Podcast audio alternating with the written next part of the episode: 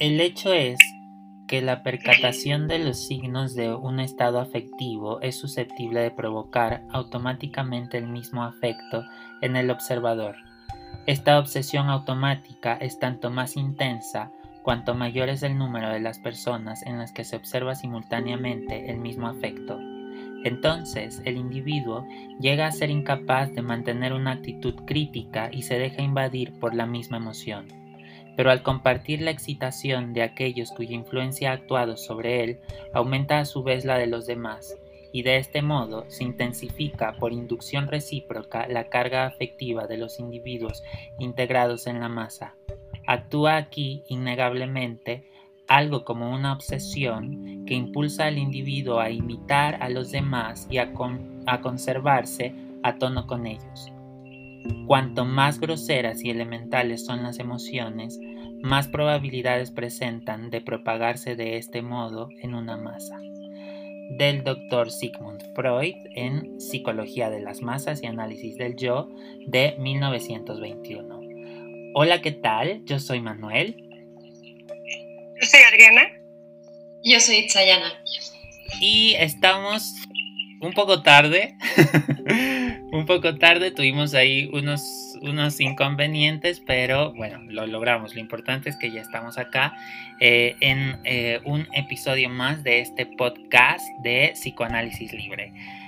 Hoy tenemos un, un episodio especial, es la primera vez que hacemos, eh, que grabamos el episodio y hacemos un en vivo como lo estamos haciendo ahora justamente, que es una modalidad que queremos adoptar entonces por ahí vamos a estar pendientes del chat eh, y pues si nos pueden ir diciendo las personas que se van conectando, si se escucha bien, si nos ven bien. Entonces, este, pues para, arrancar con el tema de, esta, de este episodio que creemos em, es un tema importante. Em, teníamos como invitada, bueno, tenemos como invitada a la, psicoterapeuta psicoanalítica Ana Cristina Tamayo, nuestra colega y gran amiga, pero bueno, por ahí tuvo un contratiempo, entonces esperemos que se una eh, en, unos minutos y si no, pues bueno, nosotros vamos a continuar y después volveremos a invitar a Ana Cris para que nos acompañe en otro episodio eh, donde hablaremos, bueno, siempre hay, hay mucho de qué hablar sobre la, mucho puesto sobre la mesa. Entonces, pues bueno, algunos de los temas que, queremos tocar, pues los, los publicamos antes eh, para que ustedes, pues más o menos vieran, ¿no? Y si tenían preguntas, pues hicieran sus preguntas. Eh, eh, en el chat, si tienen preguntas o alguna opinión, lo pueden ir em, escribiendo en el chat de esta transmisión. Entonces, pues bueno, ¿cómo ven? ¿Cómo ven el tema de hoy? Pues creo que necesario, ¿no? Muy necesario hablar de la otra pandemia, eh, lo que de pronto tal vez no se habla tanto o no se entiende tanto, ¿no? De lo que está pasando eh, emocional y psíquicamente, creo que, que, hace falta, ¿no? Y ahora que hablabas de psicología de masas, pues creo que tú tienes para, para contarnos un caso, eh, bueno, caso en masa, digamos, que, está ocurriendo, que me parece muy conveniente de ponerlo sobre la mesa. Sí, creo que también es importante porque están sucediendo muchas cosas que de pronto desconocemos, ¿no? Este, eh, se están presentando emociones, se están presentando actitudes, se están presentando situaciones que, que de pronto pareciera que pasaron, ¿no? O que empezaron a suceder, pero por alguna razón yo he notado mucho en mis pacientes que de pronto cuando traen esta situación que, están viviendo ahorita y les recuerdas que pues estamos viendo la pandemia y que estamos en aislamiento y todo, es como un, ah, sí, ¿no? Como, como, como que están intentando eh, hacerlo a un lado, ¿no? Este, o como, como no tomarlo mucho en cuenta para no dejarse invadir, ¿no? Por esta, por esta eh, necesidad de estar aislados. ¿No? Es como si, si no te veo y no pienso en ti, entonces no estás, ¿no?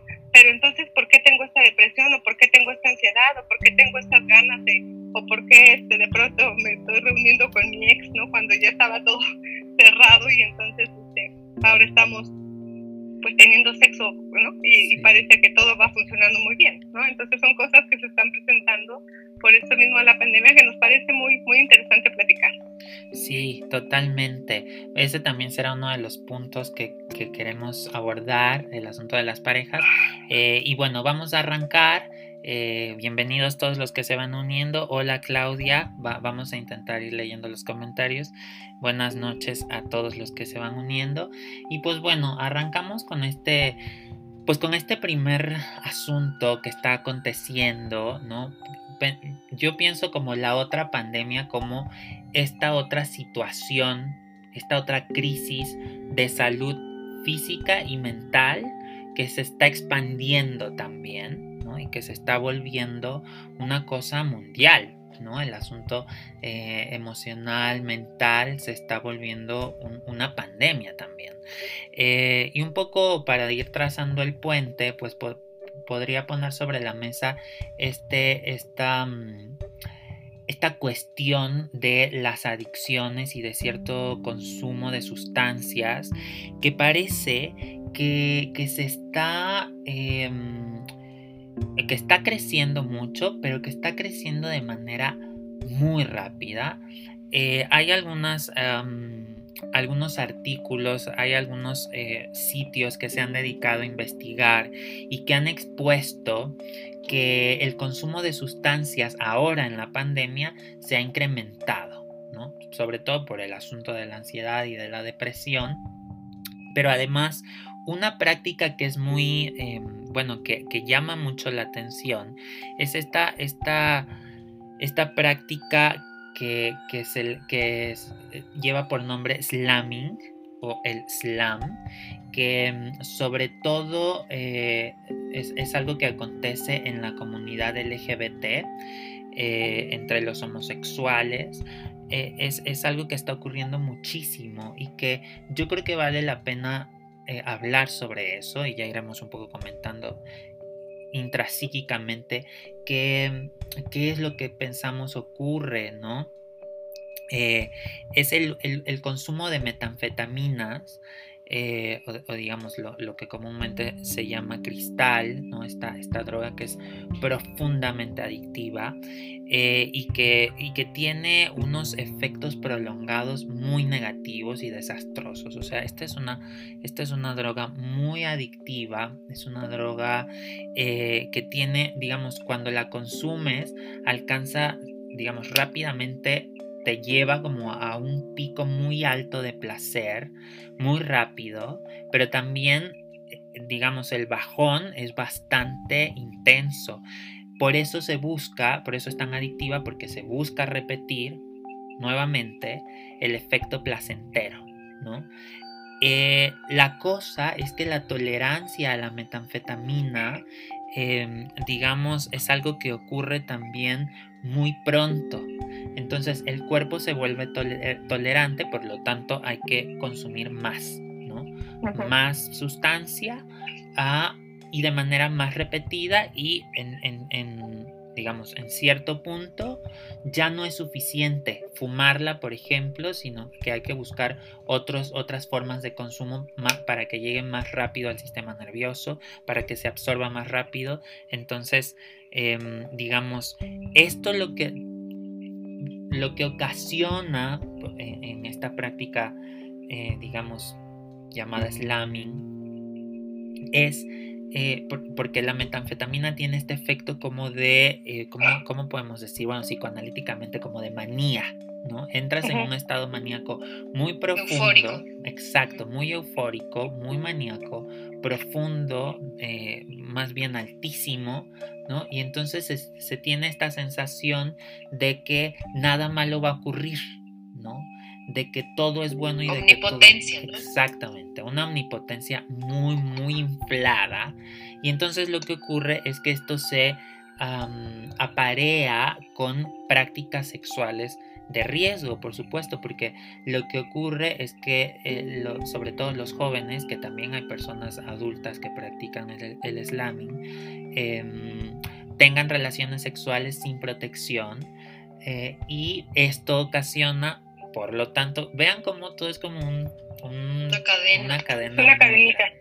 Esto ocasiona que por lo tanto eh, exista en la actualidad mayor contagio de enfermedades de transmisión sexual, sobre todo de VIH, ¿no? que es algo que, digamos, desde los 80 un poquito antes, se ha luchado ¿no? por contener que esta es otra pandemia, que no ha dejado de ser pandemia desde los 80 eh, digamos, y que además la crisis y, todo el esfuerzo que se ha puesto por, la, por encontrar la cura, pues ha sido muy desgastante, exhaustivo, ¿no? No, no parece que no ha sido tan sencillo, que el virus tiene otra forma de actuar muy distinta a la que tiene el coronavirus, por ejemplo. Em, y entonces, digamos, estas prácticas riesgosas lo que ocasionan, lo que están ocasionando, es que la pandemia de VIH, por ejemplo, incremente eh, de manera muy rápida, ¿no? Digamos, siempre hay contagios, pero se frena, ¿no? Cada año se hacen muchas cosas, por lo menos acá en, nuestro país o en la Ciudad de México particularmente, hay muchísimas campañas, sobre todo de detección del VIH, y lo que está ocurriendo ahora, porque pues todos estamos recluidos, todos estamos, ¿no? Intentando cuidarnos, es que hay mucha desinformación y bueno, el asunto de la ansiedad, la depresión, ¿no? Está llevando a que las personas, eh, pues tengan estas prácticas riesgosas, ¿no? Entonces, me parece que es, es algo que hay que, pues sí, analizar, ¿no? A profundidad. ¿Cómo ven? Sí, pues yo creo que hay como, que, hemos platicado un poco al respecto, ¿no? Hay, hay una, eh, una sensación generalizada de incertidumbre, de miedo, eh, ante un pues como un elemento que no podemos ver de frente, pero podemos ver los efectos que tiene ¿no? sobre la población mundial. Entonces, eh, me parece que estamos en, un momento en donde las defensas, eh, que es este mecanismo pues con el que luchamos contra las cosas que no podemos elaborar, ¿no? Eh, los mecanismos de defensa me parece que se han puesto a tope, ¿no? A todo, a todo lo que da y el riesgo de los mecanismos de defensa es que, o uno de los, de los mecanismos que pensaría con esto que nos cuentas, Manuel, pues es precisamente ponernos omnipotentes, ¿no? Decir, eh, esto no existe, no pasa nada, em, digamos, hacer este tipo de, o sea, como ir hacia el otro extremo. Querer alejarnos del dolor, de la pérdida, de la confusión, de todo lo que ha causado esta situación. Y entonces justo, ¿no? Nos vamos al polo maníaco, que explicando un poco eh, o ampliando un poco, ¿no? La explicación que ya dabas, Manuel, sería esto como de, de ponernos a hacer cosas grandiosas, como, como si fuéramos inmortales, como si... Eh, nada de esto estuviera pasando y nos vamos a, este otro polo que nos protege, entre comillas, de sentirnos vulnerables, pero nos pone en un estado de mayor vulnerabilidad, ¿no? Ese es el, eh, como el, uno de los grandes riesgos de este tipo de mecanismos de defensa, ¿no? O sea, me parece también un poco como, como intentar entender, ¿no? Porque de pronto, como tú decías hace rato, Isayana, esto es algo que nos tiene encerrados que no vemos, ¿no? Este, comentábamos de pronto, si te asomaras a la ventana y vieras algo, ¿no? Algo que te esté impidiendo salir o que te esté impidiendo hacer tus cosas, lo entiendes un poco más. Pero, pero me da la sensación un poco que es, es esta, esta posición eh, de manía en donde yo me voy a poner en riesgo con lo que yo quiera, ¿no? Entonces yo me la voy a jugar. No vas a ser tú, bichito este que no te veo y que además creo que, que inventaron y que además no tengo ni idea, ¿no? Este, si existe o no. Entonces, este, es una necesidad como, no sé, de alguna manera tomar el control, ¿no? Y decir, si voy a estar mal o me va a pasar algo, va a ser por mí, no por algo que no veo, ¿no? No por algo que, que, que, no percibo, que no percibes hasta que no te enfermas, ¿no? Que no percibes hasta que no pierdes a alguien a quien amas, ¿no? Porque es entonces cuando viene como, como el impacto de, ah, caray, ¿no? Creo que, creo que sí hay algo por ahí, ¿no? Pero, pero me parece que justo esto es como a mí yo no me voy a morir ni me voy a poner en riesgo por algo que no estoy mirando. Entonces voy a ir a hacer algo para este, tomar el control, ¿no? Que es, como dice Manuel, consumir metanfetamina, ¿no? Y eso me va a ayudar a ponerme en ese estado de manejo que necesito, porque además yo solo no puedo, porque sé que me estoy arriesgando, ¿no? Entonces utilizo la metanfetamina para perderme, ¿no? Para soltarme, para poder eh, olvidar, para poder como quitar esta parte de pensamiento, ¿no? Y de no tomar responsabilidad y de ponerme en este estado maníaco e ir a tener sexo con quien sea, como sea, sin importar que podría contagiarme de VIH, ¿no? Que esa es otro, otra pandemia. Sí, eh, o sea, estaba pensando, perdón. No, solo iba a decir cómo las cosas se van mezclando, ¿no? O sea, no se puede mantener separada una cosa de la otra. Yo, estaba pensando un poco como en una depresión psicótica, ¿no? Eh, me vino a la mente esta película de Lars von Trier, de, me parece que es Anticristo, así, ah, que, que, están viviendo un duelo eh, demasiado doloroso, ¿no? Esta, esta, cosa que, lo que decíamos ahorita, que algo que no se alcanza a elaborar, que la mente no sabe dónde poner tanto dolor. Y entonces, eh, pues sí, en esta cosa maníaca ella necesitaba todo el tiempo tener relaciones sexuales, ¿no? Pensaba en este caso qué papel juega la sexualidad, ¿no? No es una sexualidad eh, en donde construyes algo, donde se disfruta, sino que pensaba en este estado que describe Melzer, que, en este momento se me fue el nombre, em, pero bueno, que habla como de este estado donde siempre hay eh, un pene erecto, digamos, ¿no? O sea, siempre hay una sexualidad activa. El priapos, ¿no? Exactamente. Todo, el tiempo hay, todo el tiempo de sexualidad, pero sexualidad infantil perversa, ¿no? Finalmente. O sea, ¿qué rol juega ahí, no? La sexualidad me, me hizo pensar en eso. Sí, o sea, creo que eh, es, es, un tanto como arruinarse, o sea, es el goce, ¿no? O sea, es este goce, pues lacaniano, ¿no? Como, o sea, de placentero nada, el placer está justo en el dolor, en lo mortífero, ¿no? Digamos, creativo tampoco es destructivo totalmente. Totalmente, o sea, lo, lo em, digamos, lo placentero es lo doloroso, lo, destructivo, ¿no? Eso es lo placentero. las drogas son eso, ¿no? O sea, digamos, es, esta, es este goce espurio, ¿no? Este, digamos, que, te lleva a eh, expulsión de muerte total, ¿no? O sea, te lleva a la destrucción. Un minuto, unos segundos, porque está a punto de unirse Ana Cristina. Vamos a ver si se escucha bien, si, si lo logra. Parece que estuvo en lo que en lo que conecto yo acá porque se me está acabando la pila. Denme un segundo. Hola. Hola. ¿Qué tal, Ana Oigan, perdón la super tardanza, se me atravesó una cosa que no podía posponer y que era absolutamente imposible que yo atendiera después. No te preocupes. Traté de hacerlo lo más cortito y no, no pude. O sea, hasta ahorita le escribí a Manuel y dije, fuck, o sea, ya se pasó un buen de tiempo. ya, ya, estamos en vivo, ¿eh? Perdón. no me dijo. Pero está bien, Ana Cris, bienvenida. Estamos. No me dijo.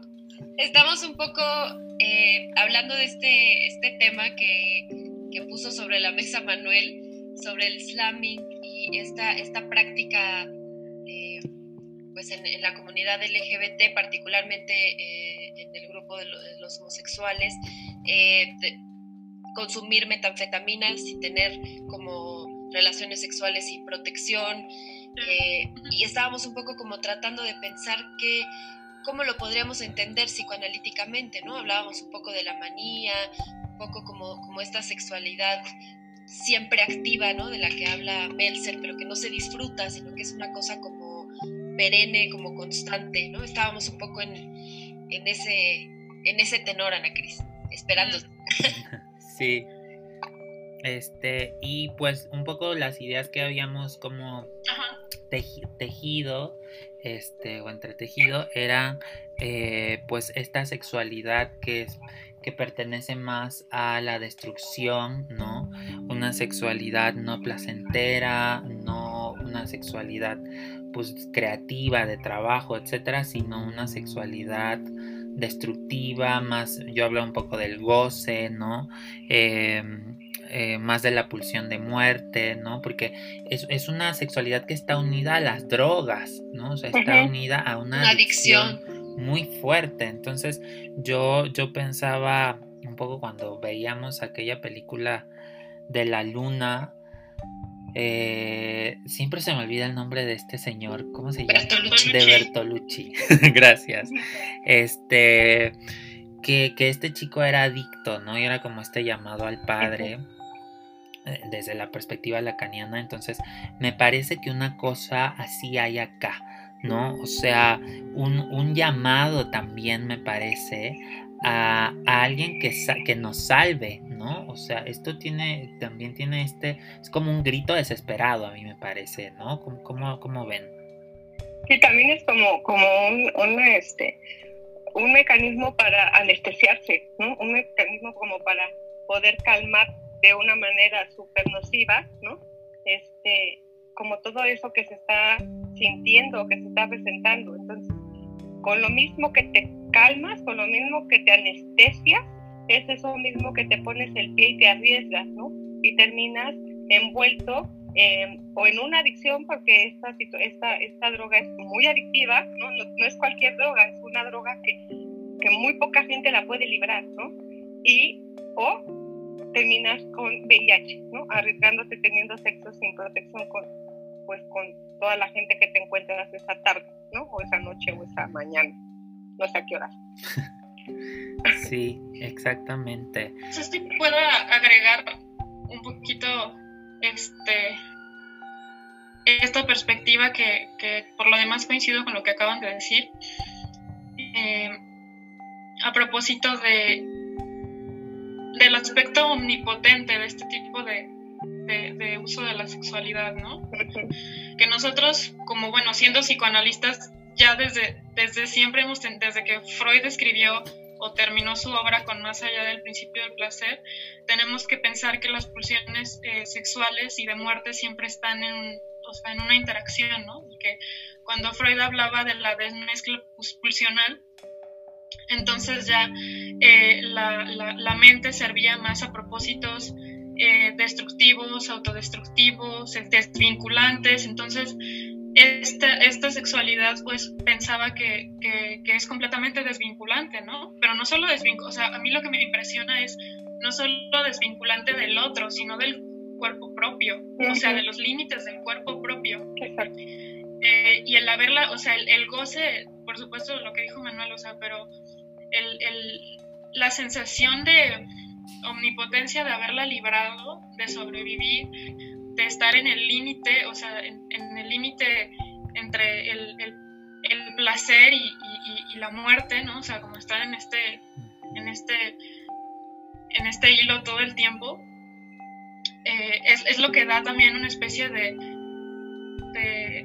de rush, ¿no? O sea, de, de, de factor neuroquímica extra sí. que, que, lo hace que lo hace muchísimo más eh, adictivo y, y, y justo la, la, la, lo que tiene este tipo de, de práctica, o sea, si, si, pensamos desde Meltzer es y, y cómo la adicción tiene una cualidad grupal como de ir incluyendo nuevos miembros, o sea, ser, o sea, como quitarle lo bueno a otro tipo de prácticas, como no, o sea, esto de, voy a poner, sin ser prejuiciosa, pero por poner un ejemplo, como no, esto de, de la protección es aburrido, no hay placer, o esto de la monogamia, qué flojera, o esto de hacer no sé qué tanto, o de tener como relaciones eh, sexuales en un lugar como seguro y protegido, pues le quita como, como esta, esta adrenalina pero no es una, o sea, no solo es una adrenalina que creo que venga de la droga, creo que lo peligroso es que la droga combina ese, ese efecto con, con el efecto metapsicológico que, que tiene este tipo de, sí. de, de, de, práctica, ¿no? O sea, el, donde, donde lo que importa es eh, la, pues sí, o sea, como si fuera un, un, un deporte extremo y no fuera tanto una relación sexual, pues. O sea, no, no lo digo desde lo prejuicioso, pero hablo de la relación sexual como la solemos pensar los psicoanalistas, ¿no? Como con este efecto este, vinculante, donde hay intimidad, este, cercanía, hay placer. Eh, digo, por supuesto que acá también hay placer, pero, o sea, por ponerlo de una manera muy somera, todo está más del lado como de las pulsiones de vida, ¿no? O sea, está como más para, para estar conectado. Eh, con el cuerpo propio y con el cuerpo de la otra persona y etcétera, pero acá es lo contrario, o sea, acá es el, a lo mejor el acto físico es el mismo y no tan el mismo porque está involucrado en una sustancia, pero metapsicológicamente es algo completamente distinto.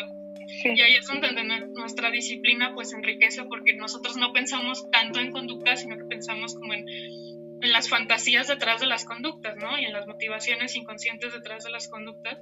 Y me parece muy, muy interesante que esto además sea un fenómeno grupal.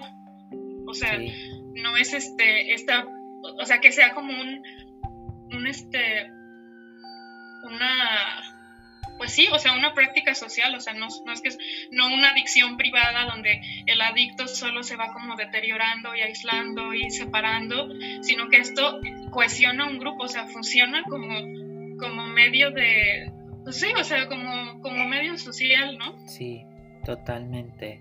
Sí, me parece que, que justo por eso creo que el tema es muy adecuado, o sea, el título de la otra pandemia, yo diría las otras pandemias, porque ahorita hablaremos de otras cosas, y totalmente, ¿no? O sea, esta, esta sexualidad que está más puesta del lado de las pulsiones de muerte, del del no vínculo, ¿no? Del desvincularse, de, digamos, eh, yo, yo, ni siquiera diría una sexualidad, no, es que no, no, diría infantil propiamente, o sea, para poder describirla, sino infantil perversa, ¿no? Porque está totalmente colocada de ese lado y no se sale de ahí, ¿no? O sea, solo del aspecto perverso o, yo, yo, hablaría de estructuras, ¿no? Porque quien se avienta a hacer este tipo de prácticas, digamos, meterse a lugares donde hay una de las cosas que, toma lugar y que es muy frecuente es esta, son estas orgías, ¿no? Donde te metes como a un hotel donde las puertas están abiertas, ¿no? Y entonces los chicos tienen relaciones sexuales sin protección y usan muchas drogas, ¿no? O, o estos lugares donde específicamente ahí, ¿no? Se hacen este, este tipo de, son como fiestas, ¿no? Eh, por ahí les voy a, si, tengo oportunidad, eh, cuando termine el, en vivo, eh, subirles la, los artículos donde se hablan de estas prácticas sexuales, donde se llevan a cabo estas fiestas, estos lugares como clandestinos, ¿no? Y todo es como un poco anal, ¿no? Digamos, muy en las sombras, en la oscuridad, ¿no? Como uno se imagina como estos lugares tétricos, ¿no? digamos, donde hay mucha droga, mucho placer, pero es este placer, digamos, fugaz, ¿no? Efímero, ¿no? Que pasa así, digamos, y que para poder conseguirlo requieres de más prácticas riesgosas, ¿no? De, vivir al límite, como dice Ana Cristina. Entonces, me parece que, es algo que da para hablar muchísimo, em, digamos, creo que, creo que es un gran tema. Pero si tienen algo más que opinar de esto para brincarnos al otro. Nomás eh, un minuto de opinión antes de saltar al otro. Eh, pues pensé, o sea, desde que me propusiste el tema, Manuel, pensé en la película eh, de Stanley Kubrick, la, de Ojos Bien Cerrados, ah. donde hay este, este castillo, donde se hace la orgía con máscaras y todo tiene como este dejo como medio o sea, porque vaya, las orgías pues desde Roma, ¿no? O sea, realmente no es una cosa pues nueva o que sea como vicio específico de la contemporaneidad o de la sexualidad.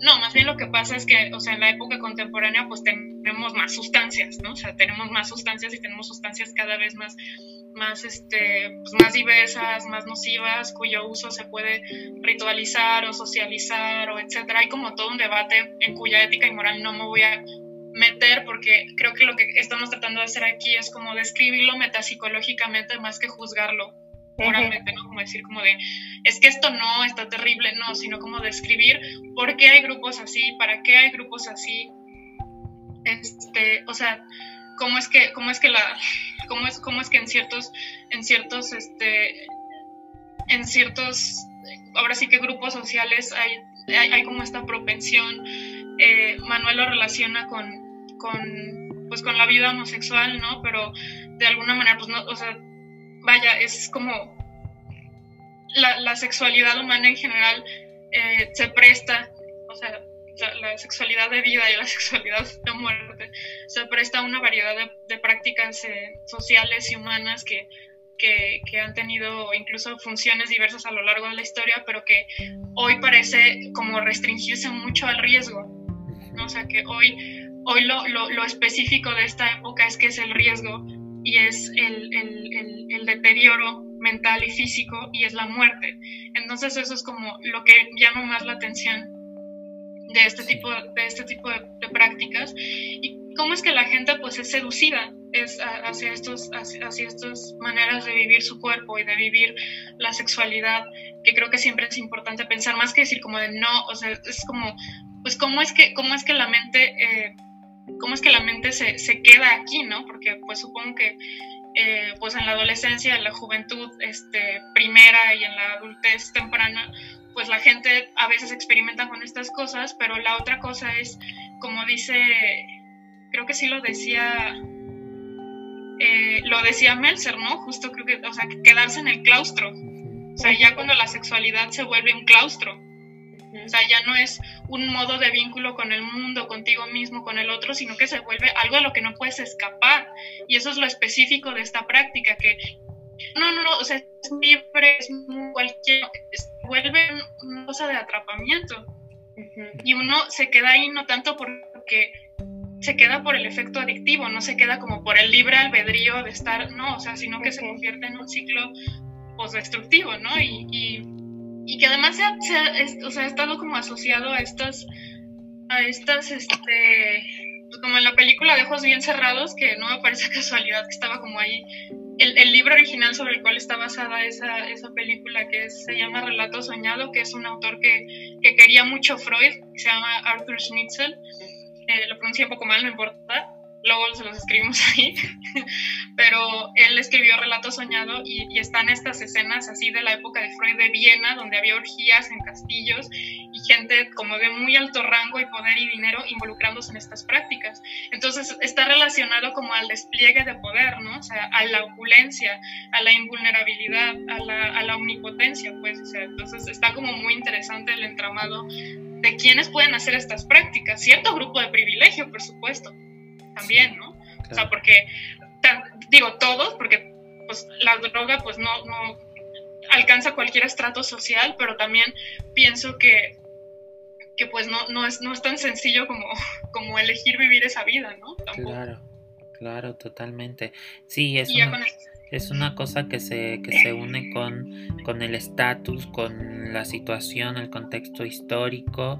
Eh, por acá Julio nos escribe, los prejuicios machistas también contribuyen a la irresponsabilidad. Incluso hay países donde una prueba de hombría es no tomar precauciones. Entonces sí, también, ¿no? El asunto de eh, de la hombría, ¿no? digamos, demostrar qué tan, eh, tan hombre eres, ¿no? Qué tan valiente, qué tan tenaz, ¿no? Qué tanta fuerza, qué tanta resistencia tienes, ¿no? Entonces, eh, ¿qué, qué, qué, qué tanto miedo le tienes a la muerte, ¿no? O sea, si le tienes poco miedo, entonces eres un hombre, digamos, valiente, fuerte, capaz, ¿no? Eh, entonces, claro, me parece muy acertado eh, el comentario porque creo que es algo que tiene que ver con muchas cosas, ¿no? Uno lo piensa un poquito desde lo psicoanalítico, pero bueno, creo que hay mucho más. Y otra... Como dice, perdón Manuel, como dice ahorita Ana Cris, ¿no? Con, con, este asunto de la libertad, ¿no? A mí nadie me va a imponer un condón, ¿no? Como ahora es, a mí nadie me va a imponer un tapabocas. Exacto. Yo voy a tomar la... Este, porque yo soy libre de tomar esa decisión cosa que te va a llevar a una persecución después, que te va a llevar a ese lugar, como dice Ana Cristina, ¿no? Del claustro, en donde vas a quedar atrapado, ¿no? Entonces, estamos peleando por una libertad que nos pone en un riesgo de quedar atrapados en algo. Entonces, me parece que, este, pues, pues esa es como lo complejo de esta situación, esto es lo difícil de esta situación, ¿no? Estamos peleando por algo que nos va a que nos va a, pues a robar, ¿no? Este, esta, esta paz mental que nos va a robar como, como esta, esta situación en la mente y nos va a empezar a perseguir y se va a quedar con nosotros. Totalmente. Sí, y bueno, para no enfrascarnos tanto, porque este tema es muy interesante y quizás hagamos algo más después, lo sigamos comentando. También hay otra cosa que está ocurriendo ahora en la pandemia que tiene que ver con esta monotonía, ¿no? Que, que está haciendo por ahí, le ponían en la publicidad la, la, enloquecedora monotonía, ¿no? Como, como esta sensación que está tomando lugar muy robótica, ¿no? Muy como de, bueno, pues ahora, bueno, la mayoría de las personas que estamos, que podemos trabajar desde casa, ¿no? Y que estamos pues llevando una rutina, ¿no? Adaptándonos a la rutina, pues de pronto está apareciendo esto como de que todos los días son iguales, ¿no? Como me levanto, desayuno, hago ejercicio, tomo café, trabajo, como seno, duermo, ¿no? Me levanto y, y entonces hay una especie de mezcla ¿no? Por ahí escuchaba el otro día un podcast también muy interesante de, de, un chico que, bueno, él habla muchas cosas de misterio, ¿no? Y muchas cosas como paranormales, pero, pero me parecía muy interesante porque decía que ahora nuestra percepción del tiempo ha cambiado, ¿no? Que el tiempo no es como pensábamos que era antes, ¿no? O sea, ahora, por ejemplo, una hora nos puede parecer eterna, ¿no? Eh, o, o muy poquito, ¿no? Digamos, ay, ya acabó la semana, ya pasó, ¿y, ¿y, qué hiciste toda la semana? Lo mismo, ¿no? Todos los días hice exactamente lo mismo.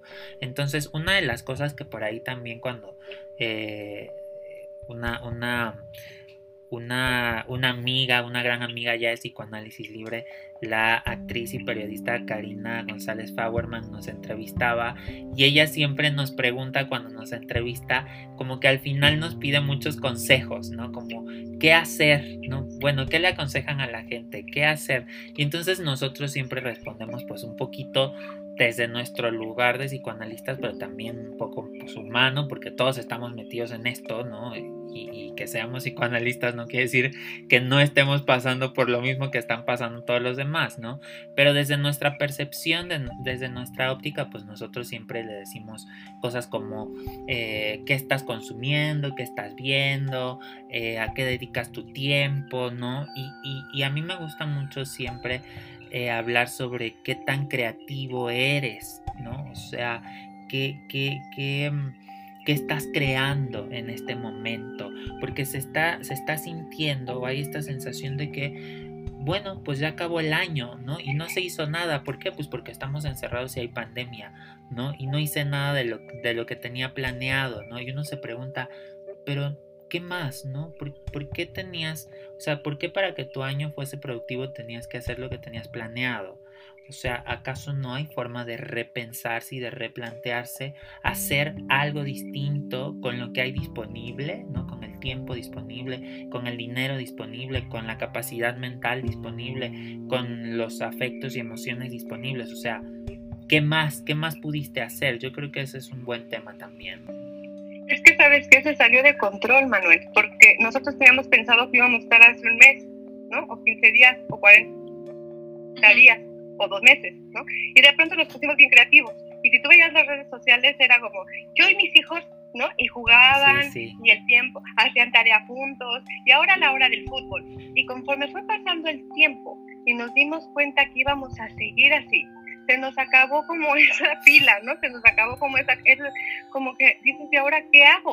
¿no? Y entonces cuando regresaron a la escuela, ¿no? Cuando regresaron de esta manera virtual a la escuela y tuvieron ya que usar como estos horarios para hacer tarea y hacer lo que tenían que hacer, como que regresaron otra vez un poco como al tengo que hacer, ¿no? Ya tengo tarea, ya tengo estas cosas, como que ya se acabó las vacaciones en casa y de repente entramos en ese mundo, ¿no? De, de, de que de, monotonía. Y como no sabemos a qué hora se va a terminar, ¿no? Es algo que nos empieza a ahogar, ¿no? Es como, oye, no. Y además no puedo decirte, oye, Isayana, en dos meses nos vamos a Praga, ¿no? Porque yo no sé si hay vuelos en dos meses. Entonces también esta parte en donde, eh, eh, de, esta parte de planear, mm, pues no, no, no la podemos aplicar, ¿no? Este, no sabemos si mañana va a estar abiertos los restaurantes o mañana es comida para llevar o si podemos este, salir de a dos o tienes que salir solito o nada de esas cosas. Entonces, eh, hay una sensación de vacío, hay una sensación como de, de, de, como de estar vivo para estar vivo, ¿no? Como, ¿y ahora qué hago? Este, que está dejando como secuelas bien graves porque está trayendo mucha ansiedad y está trayendo mucha depresión, ¿no?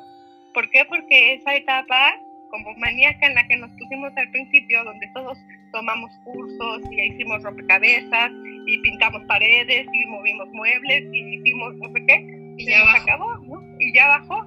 Y no solamente bajó, ahora no sabemos cuándo se acaba, ¿no? Y no solamente bajó y no sabemos cuándo se acaba, estamos empezando a ver cómo, cómo, cómo más gente eh, eh, cercana está enfermando. Entonces es como una situación este, bien difícil, ¿no? Me parece. Eso es, yo creo que hacia allá, hacia allá lo llevaría yo, ¿no? Cuando, cuando empezó esto y hablábamos del tema, también decíamos, ¿no? Bueno, ¿dónde está la creatividad y qué podemos hacer dentro de casa? Pero yo creo que cuando, cuando se atraviesa la muerte, y no como un supuesto, sino como una realidad, ¿no? Y, digamos, es más, lo real, ¿no? Lo, lo real que, de lo que hablaba Lacan, es complicadísimo, ¿no? Porque, porque se instaura una suerte justo de repetición mortífera, ¿no? Eh, y creo que se, se, manifiestan muchísimas cosas, ¿no? Se manifiesta incluso, me venía ahora a la mente como esta, este fenómeno del, eh, como de la culpa del, del que sobrevivió, ¿no? De, ¿Por qué yo estoy vivo y, y, él se fue o ella se fue, ¿no? ¿Por, qué, porque él no, no pudo atravesar esta pandemia? ¿Qué, ¿Qué hago con esto, no? ¿Qué se hace ante la muerte?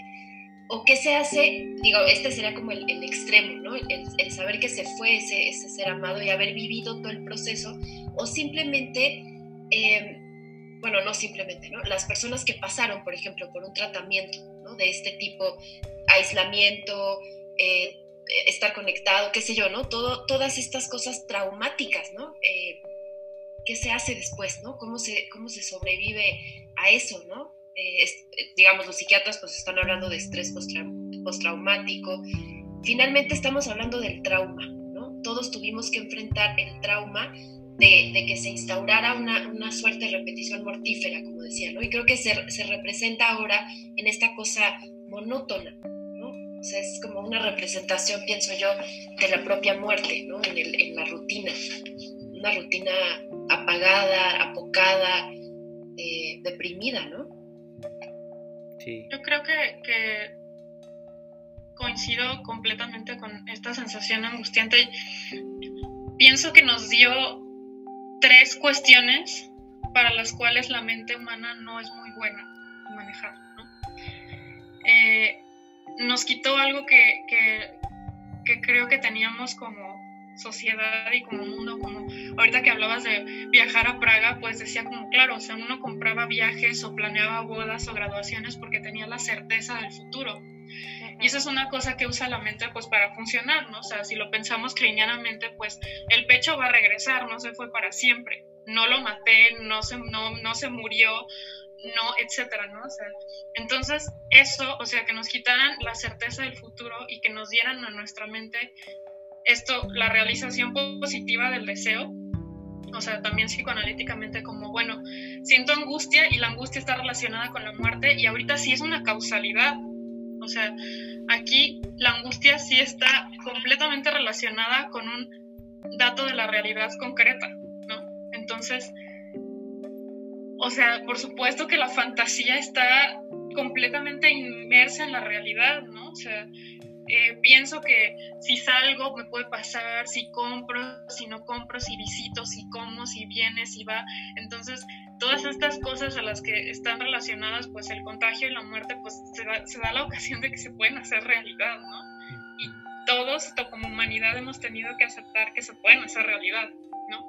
Entonces, eso, eso es una constante muy angustiante porque si bien hemos vivido con, en una época de violencia y de asaltos y de secuestros y feminicidios, esa todavía era una variable como ciertamente como circunscrita a cosas, no, esto es universal, o sea, esto, esto es, no hay como forma de saltarte esta. Y eso es, es, terrible porque además está asociado a la, a la, culpa, ¿no? O sea, la culpa de sobrevivir, a la culpa de la irresponsabilidad.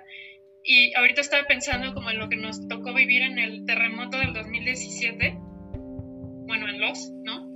Que hubo esta gran angustia, pero también las condiciones se dieron como para que hubo estos intentos sociales de reparación, ir a ayudar, ir a donar, ir a construir, y aquí no podemos hacer un intento social de reparación, aquí estamos enclaustrados.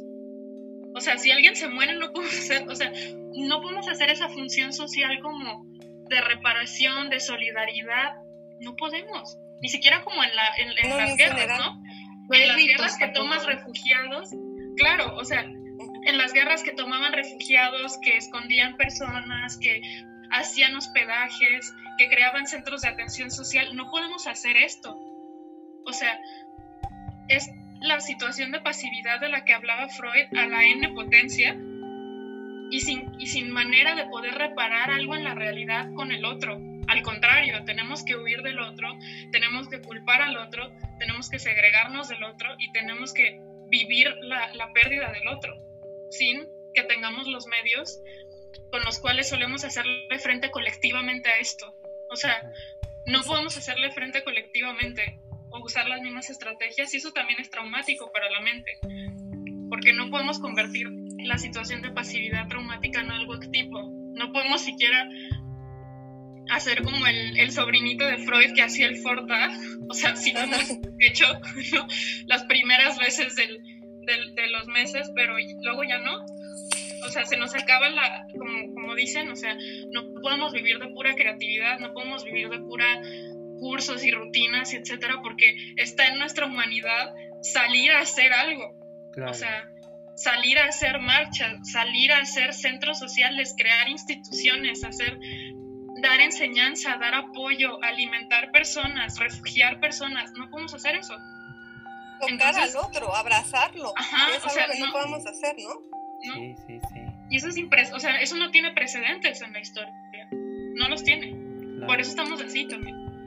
Y también está la, la, otra parte, porque ahorita estamos hablando de la gente que se está quedando en casa, pero esta otra parte que necesita como un pensamiento, eh, como mecanismo de defensa, ¿no? un pensamiento omnipotente de a mí no me va a pasar nada, porque yo tengo que salir a trabajar. Si yo no salgo a trabajar, yo soy la persona que trae el dinero a mi casa. Yo necesito salir a trabajar. Y si estoy pensando todo el tiempo que me voy a contagiar y me voy a morir, pues entonces no, no puedo. Entonces, el, como mecanismo tienen que utilizar como este pensamiento omnipotente de a mí no me va a pasar, ¿no? O esa cosa no existe. ¿Para qué? Para poderse permitir salir a, a hacer lo que tienen que hacer y no estar como con esta cuestión persecutoria todo el tiempo, ¿no? Porque sería imposible. Ya, a mí me, me, ha sucedido en algún momento que de pronto salgo por algo y cuando regreso digo, ay, ya tengo fiebre, ¿no? Sí, sí. ¿Por qué? Porque empiezo, eh, ¿por qué? Porque pues no he salido y todo el tiempo estás como cuidándote, pero cuando esta, estas personas que sí tienen que salir, porque si no salen no comen, ¿no? Y que tienen que estar todo el tiempo, este, pues en la calle, no pueden estar pensando todo el tiempo que les va a pasar y no pueden estar pensando todo el tiempo que se van a morir. Necesitan empezar a pensar que a ellos no les va a pasar. Y entonces los que nos quedamos en casa, de repente podríamos confundirnos y decir, ¿qué le pasa? ¿no? ¿Qué le pasa? ¿Por qué nos está poniendo riesgo? ¿Qué le pasa? ¿Qué le pasa que no puede quedarse en su casa? ¿Qué le pasa que tiene que salir a trabajar? ¿no? Entonces, lo que no hemos entendido es que tendríamos que, en este asunto de hacer algo social, Cristi, que de, que, de que pudiéramos como trabajar socialmente y hacer algo juntos, es como entender que si yo puedo quedarme en mi casa, me quedo en mi casa y le doy trabajo a quien no se puede quedar en su casa, ¿no? Y que no salgo a shalalalear, o sea, que la gente que sí tiene que salir a trabajar, darles espacio y entonces trabajar como, en, como, como, como lo hicimos después del, del terremoto, ¿no? Pero no hemos llegado como, como ese encuentro, no hemos llegado como a ese lugar. Estamos todavía defendiéndonos, estamos todavía como en esta, esta en la negación o en la ansiedad o en la paranoia y entonces pues nos atacamos, ¿no? No, no, hay, no hay un trabajo en, en, en, conjunto, no hay un trabajo adulto, no hay un trabajo en equipo, ¿no? Sino que yo estoy viendo por mí para que a mí no me pase nada o a la gente que amo no le pase nada. Claro, Sí, yo también estoy, estoy muy de acuerdo. Digamos, cuando, las, las veces que yo hablo de la creatividad, en realidad nunca me refiero a, a ponerme a pintar, ¿no? O, a esas cosas, ¿no? O sea, cuando, cuando, cuando hablo de la creatividad, o sea, regularmente lo pienso como, como, eh, como, como un momento para cuestionarnos cosas. ¿No? y respondernos cosas, cosas que antes no nos cuestionábamos, ¿no? Entonces, digamos, esta cosa robótica, ¿no? Es cero creativa, ¿no? O sea, eh, eh, a mí me parece, como decía Itzayana, ¿no? Que estamos como atrapados en un, en un, en una cosa que tiene que ver con algo mortífero, ¿no? O sea, esta, este, me levanto, me tomo el café, me duermo, me levanto, me tomo, o sea, es, es, es algo mortífero, ¿no? O sea, es una, es una cosa eh, que, te, que, que, que te o sea, se te fue el día, ¿no? Se te fue el día y, de pronto ya hay que, ni siquiera, bueno, claro, uno se confunde, ¿no? Como, ¿cuándo fue que hice esto? Pero creo que ahora pasa más, ¿no? Como, ¿cuándo fue? Porque todos los días son iguales, ¿no? ¿Cuándo quedamos? ¿Cuándo dijimos? ¿Cuándo nos vimos? ¿Cuándo? No me acuerdo, o sea, como que la percepción del tiempo, como les decía al inicio, está un tanto alterada. Entonces, digamos, intrapsíquicamente está este significante, digamos, como que se ha unido a otras cosas muy distintas, a otros significantes a los que no estaba unido antes. Y entonces la percepción de la realidad incluso es distinta, ¿no?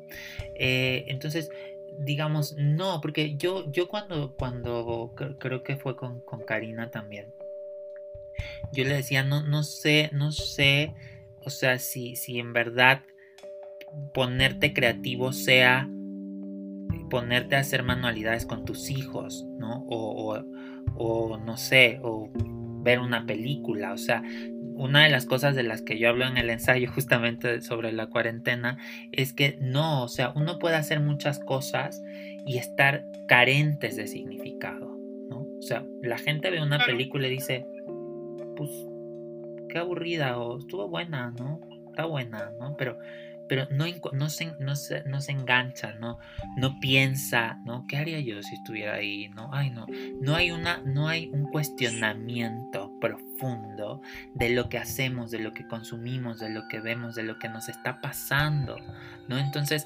detenerse a pensar, que justo como decían, es una cosa muy compleja en este momento, muy dolorosa, muy traumática, ¿no? Porque no, no disponemos de lo externo, que es de lo que yo hablo en el ensayo.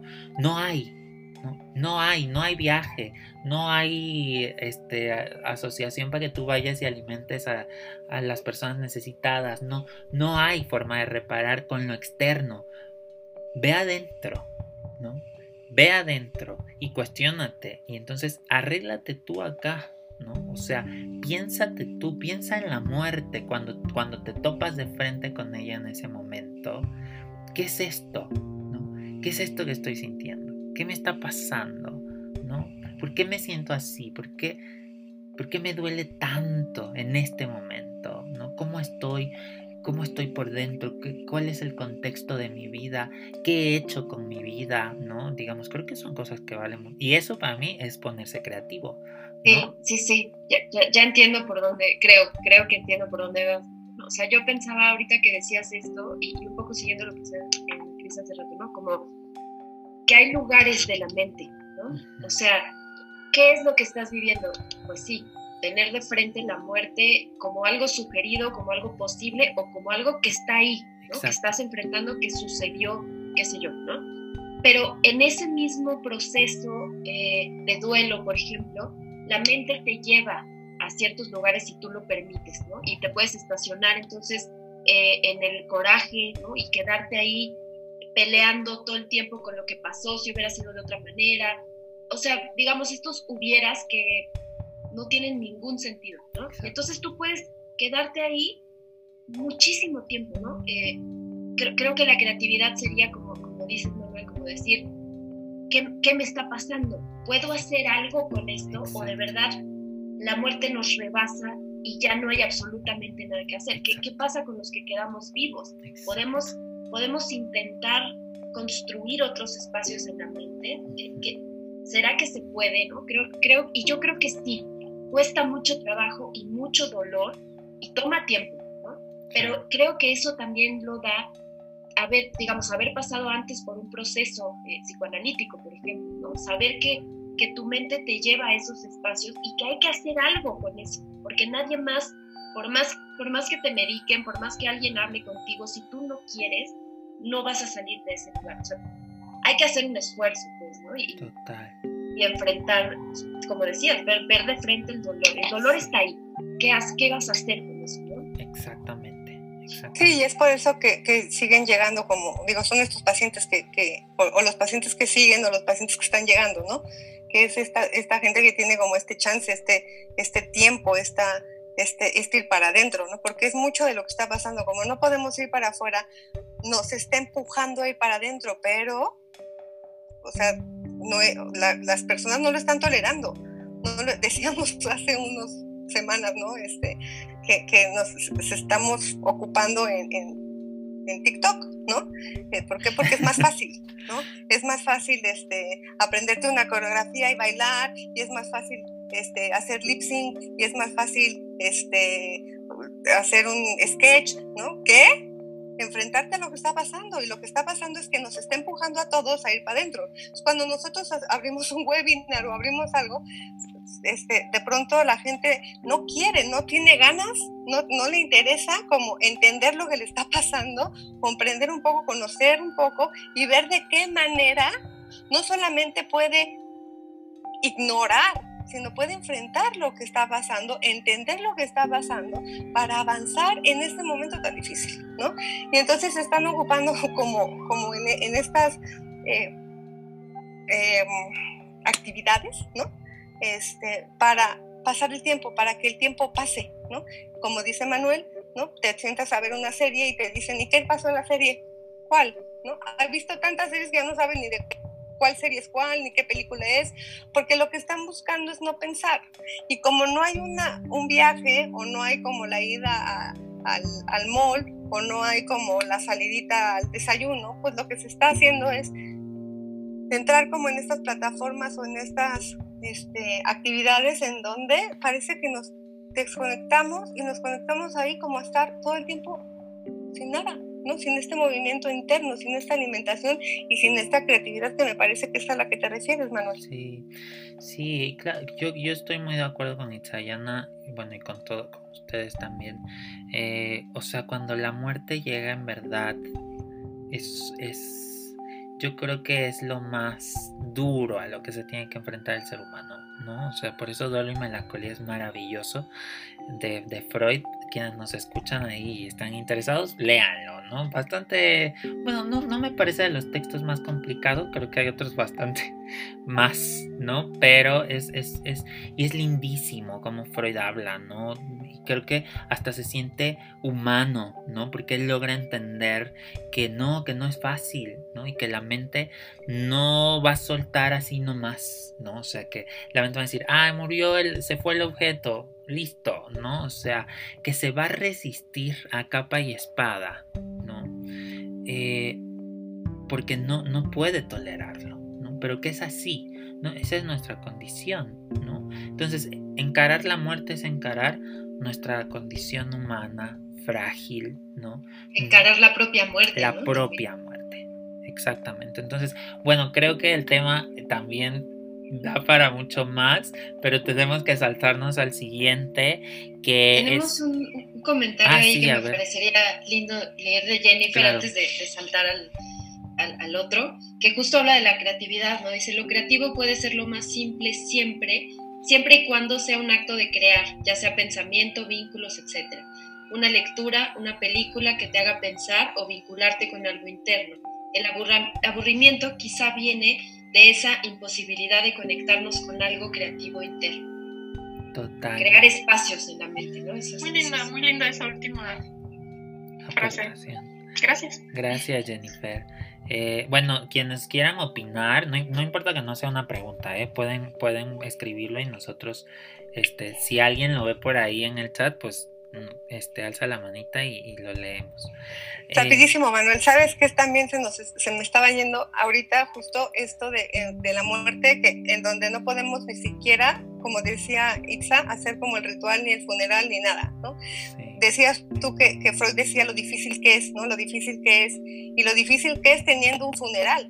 No me puedo imaginar en este momento lo difícil que debe ser cuando estás viendo a tu familiar vivo, como entra a un hospital y ya no puedes verlo, ya no puedes hablar con él y ya no puedes tener como ese rito funerario, ¿no? Ya no, ya no puedes juntarte con tu familia como a tramitar ese duelo viendo el cadáver y ¿no? abrazarte. Ya nada más es como hazte a la idea porque hay escenas bien, bien duras en donde la gente está abriendo las bolsas para cerciorarse que es su familiar, ¿no?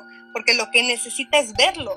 Y, no, no, y la gente no está teniendo esa oportunidad. Entonces es otra de las cosas que se va a presentar que va a traer algo más, otra pandemia de esta pandemia. Sí, por eso justo, justo acá este, uno de los siguientes temas es este asunto de la salud mental, que por supuesto sabemos que ha, se ha desparramado, ¿no? Como eh, yo creo que es una de las grandes otras pandemias, ¿no? Que está dejando el COVID, sí. Eh, digamos, se ha regado como cuando se te... Yo me imagino así como cuando se rompe un frasco con canicas y que todas se esparcen y luego ya no sabes ni, o sea, no, no, por ahí una se quedó perdida y ya no la recuperas, ¿no? O sea, una cosa tan compleja que, que es que, bueno, por un lado es eh, eh, consterna, ¿no? Pero por otro lado, los que nos dedicamos a la salud mental, pues Claro, es preocupante en cierto sentido, pero por otro lado, pues ponemos manos a la obra, ¿no? Hacemos lo, que podemos, ¿no? Y, nos preparamos y esto es algo sin precedentes, como decía Ana Cristina, entonces, digamos, es algo nuevo para todas las ramas y para todas. Acá, eh, nada de que este, la, escuela tal tenía más, estaba más preparada para esto y la otra no tanto todas estamos igual, ¿no? Todas las escuelas clínicas, terapéuticas estamos igual. Entonces, eh, digamos, los dos grandes, las los dos grandes núcleos son eh, trastornos depresivos y todas sus ramificaciones y trastornos de ansiedad, o sea, trastornos del estado de ánimo, pues. ¿Cómo ven? Me, gustaría abrir esta, este último tema que me ha sido muy palpable todo el año, con, con, un comentario sobre que por supuesto es terrible y trágico que la humanidad entera se esté sometiendo a esta sobrecarga de estímulos angustiantes y, y, dolorosos, pero por el otro lado creo que sí nos sacó como de esta idea colectiva, como de supuesto básico de la salud mental no existe, ¿no? O sea, como este asunto de la verdad es que la gente que necesita atención psicológica o psiquiátrica es porque, pues no es gente exitosa, ¿no? No es gente que ha sabido ser, eh, no es gente que ha sabido ser feliz, ¿no? O no es gente que, que, que ha trabajado, o sea, a lo que voy es que sí teníamos esta idea muy, muy, este, voy a decir algo un poquito controversial, pero sí teníamos como esta idea un poquito como capitalista de que, de que, de que si nos sentimos mal es porque estamos fracasando. si hay porque no puedes con tu vida. Ajá, si hay malestar es porque nos lo buscamos, ¿no? O sea, es porque no tomamos las decisiones adecuadas o porque no hicimos X o Y, ¿no? Y por supuesto que, por ejemplo, o sea, cuando, eres, cuando te formas como psicoterapeuta, tienes que tomarte muy en serio tu propia salud mental y tus propios procesos, pero no es algo que sea como generalizado, ¿no? Y creo que es la primera vez en la historia donde creo que podemos mirar al prójimo y decir, ah, no, no es cierto que solo una sección de la humanidad está enferma mentalmente, sino que todos estamos propensos a las mismas ansiedades terribles, que de repente un cambio traumático así nos puede poner a todos desde ese lado de la sala y podemos empatizar sea, ya no es como segregar la salud mental, ya no es como decir, es que estas personas que, bueno, la excepción, la estadística no se hicieron, en fin, y entonces acá, y entonces se tratan acá, y todos estamos muy similar, ¿no? Entonces, creo que este golpe, este es otro golpe narcisista para la humanidad, como decir, no, la salud mental no es un hecho dado. No es cierto que la gente nace, no es cierto que la gente nace salud mental o no salud mental. O sea, por supuesto hay grados, como nos hemos formado en psicopatología y etcétera, pero no es cierto que es como un bien, o sea, no es como un bien inmueble, no es como un bien privado, como de, ah, yo este, compré, ah, no, o sea, no, o sea, la salud mental es, es, es la mente, o sea, es la prueba de la existencia de la mente. Y en ese sentido, pues la tenemos aquí, o sea, la tenemos en los hogares, en las estadísticas de violencia doméstica, la tenemos en los, en los, este, en lo que sea, ¿no? O sea, en la cantidad el consumo de, alcohol, el consumo, de, alcohol, de sustancias, lo que hablábamos hace ratito, en una variedad de síntomas, y entonces ya todo el mundo la tiene aquí. ¿Por qué? Porque pues no puede como tramitar sus ansiedades en el afuera. O sea, ahorita que estaban diciendo como, bueno, es que no podemos ir al restaurante o al concierto, pues sí, ahí también hay cierta como evasión del, del, self, ¿no? Entonces, pues obviamente que aquí no tenemos evasión ni del self, ni de la idea de la muerte, y eso sí nos está poniendo a todos a trabajar al 100 y la contención emocional que tenemos que hacer con nosotros mismos y con el otro es el doble o el triple. En los ambientes laborales, en los ambientes familiares, en los ambientes educativos, la mitad es dar clases y la otra es como de pues estar gestionando eh, los tiempos y las emociones de los alumnos y las desganas y la desmotivación y la todo, o sea, es, todos tenemos que hacer un triple trabajo que se dio muy por hecho antes de este, de este momento en la historia, era como como esta cuestión este, que teníamos muy lejana, ¿no? Como de preocuparnos por los procesos emocionales de las otras personas. Exacto. Se veía mal, ¿no? O sea, se veía mal como de, no, o sea, es como, hay que tener unas instituciones adecuadas para eso, ¿no? Y ahorita todos lo estamos viviendo así. O sea, ya no lo podemos sacar, ya no lo podemos excluir, ya no lo podemos deflectar lo que ustedes quieran. Ahora está aquí. Y eso es tanto trágico como una oportunidad como decir, no, pues ya no podemos ignorar esta agenda humana, o sea, esta agenda humanitaria social de que la salud mental lleva viviendo un deterioro este, importante en los últimos años y que no es cuestión como de, superioridad o inferioridad de los individuos, sino que es una cuestión que, que, ha sido muy pujante social y que universalmente la estamos viviendo todos, o sea, sea por el tema estacional o climático, lo que sea, y ahora por la cuestión de la pandemia, pues que ahora sí que aceptamos que existe o estamos fritos, o que aceptamos que existe y la tratamos y la atendemos como estamos todos haciendo ahorita, estamos fritos. O sea, este ha sido nuestra herramienta para sobrevivir esta época. No conozco a nadie que, que haya podido prescindir ahorita de cierta este, asistencia psicológica o que reconozca como de no, es que esta vez sí, sí me desbalancé, sí me desorganicé. Entonces, esa lección de la humanidad como de salirnos de nuestra omnipotencia y nuestra sensación de logro y éxito y no, no, no, autosuficiencia y mis emociones o las, si el otro se siente mal es porque es débil. Eso, esta experiencia nos la está volviendo así. Y eso rescato. Sí, y también, sí, totalmente, ¿no? O sea, si, si, algo, si algo bueno puede traer toda esta desgracia, es que, hemos podido mirar hacia adentro, como decía también hace rato Manuel, ¿no? O sea, ¿qué, ¿qué, está pasando conmigo o qué pasaba conmigo antes de esto, ¿no?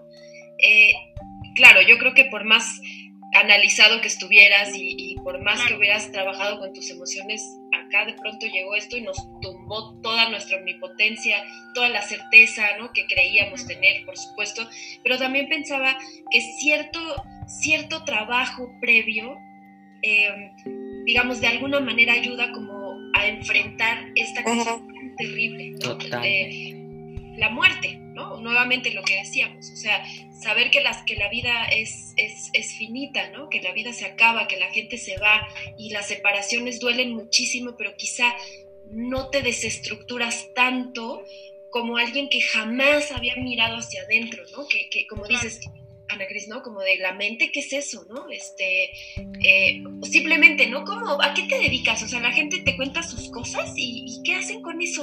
¿Eso es un trabajo? Yo, yo, yo he recibido... ¿Cobras? ¿Cobras por eso? Ah, ay, además cobras por eso.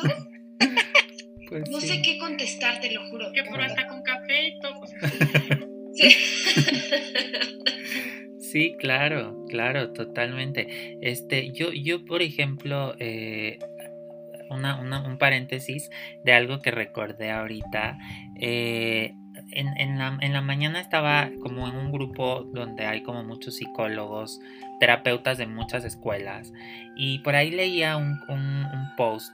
No, no, obviamente no sé los nombres ni los perfiles, solo recuerdo lo, lo que leí del post, que alguien preguntaba como, ¿por qué si el psicoanálisis es una pseudociencia, ¿no? que siempre se usa este término tan hostil ¿no? para poder para describir al psicoanálisis y si, si el método de Freud es algo que está obsoleto no se, o sea suponemos que es una persona que no tiene idea no profunda del, psicoanálisis eh, ¿por qué sigue existiendo?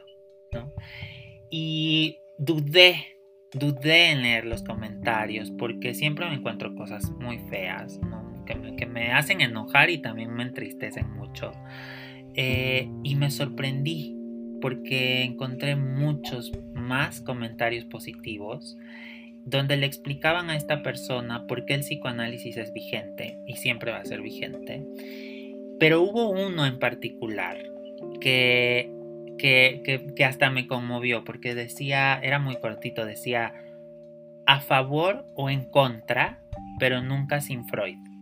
Postdata, soy cognitivo-conductual. Y para mí fue como muy, muy, muy fuerte, ¿no? Porque es muy, es muy polémico, pero me pareció muy acertado lo que, lo que puso en esa línea tan chiquita, ¿no? O sea, puedes estar a favor, puedes estar en contra, pero nunca sin este núcleo, ¿no? Y, de ahí quisiera como agregar que la salud mental, por eso se llama así, ¿no? Porque, digamos, en el nombre lleva el hecho de que existe una mente, ¿no? Y, un poco como decía Ana Cristina, em, no, acá no podemos explicar eso que no vemos desde, siempre desde el lado positivista, ¿no? No es posible, ¿Dónde queda el resto de eso que no se ve y no se mide y no se pondera y no se toca y no, digamos, e-, eso que es intangible pero que uno intuye, ¿no? Que está ahí y que mueve sus hilos, ¿no? Que es una mente. Entonces, eh, ahora que tenemos eso de frente y que tenemos que hacernos cargo de una mente, ¿no? Y que no podemos atravesar esta, esta, este momento tan terrible tan, doloroso, tan angustiante, eh, solamente pensando en lo que se ve y se toca, en lo que se puede medir, en lo que se puede ponderar, imposible. No hay forma, ¿no? No hay forma. Descubrimos que no hay forma, ¿no? Hay, otros, otros comentarios que me gustaría leer. Eh, Gret Re dice, en algún lugar escuché una analogía que me hizo mucho sentido. Estamos viviendo un tsunami en cámara lenta. No sabemos cuándo va a caer la ola cuánta destrucción va a causar. La psique no puede vivir en un estado de alarma por tanto tiempo. Por supuesto, nos desesperamos. Claro.